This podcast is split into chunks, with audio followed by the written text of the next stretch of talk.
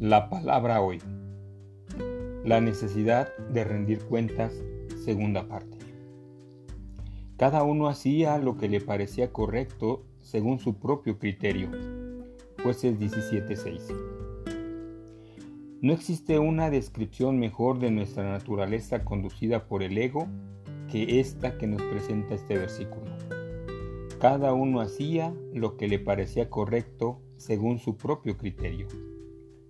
Para ellos su filosofía era no me digas qué hacer. Sin embargo, esta filosofía nos deja sin límites y sin equilibrio, pues nos expone al poder dominador de nuestra carne. Todos somos capaces de volvernos adictos a algo. Reconocer esto es el primer paso necesario para vencerlo.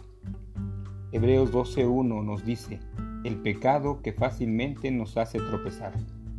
Esto puede ser una debilidad por la comida, por el dinero, las drogas, el alcohol, la popularidad, el exceso de trabajo, etc. Cuando ella te alcanza, tienes más probabilidad de entregarte si estás solo y puedes actuar de manera encubierta. Si uno cae, el otro puede darle la mano y ayudarle, pero el que cae y está solo, ese sí que está en problemas. Eclesiastés 4:10 la versión Reina Valera contemporánea. Tú debes encender la luz inmediatamente conectándote con tu sistema de apoyo y compartiendo la situación. No permitas que las tinieblas del aislamiento te derroten. Si caes, tu amigo puede darte la mano y ayudarte a levantarte. El orgullo que te impulsa a esconder tus debilidades te mantendrá siempre débil. La humildad para reconocerlo y pedir ayuda es la clave para romper ese ciclo de vicio. Dios nos bendijo con personas maduras y cuidadosas que reconocen nuestras debilidades y que nos ayudarán a lidiar con ellas. ¿Sabes? Somos parte de la iglesia de Cristo.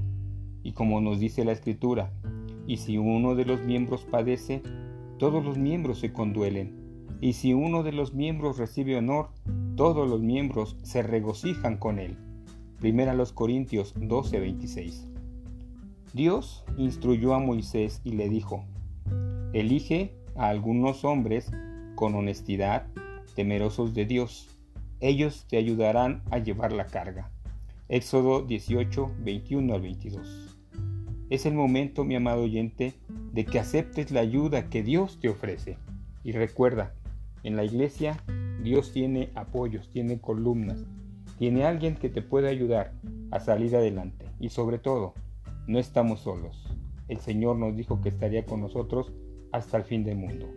Que descanses, que Dios te dé un descanso y un sueño apacible. Y si Dios permite, nos vemos más adelante.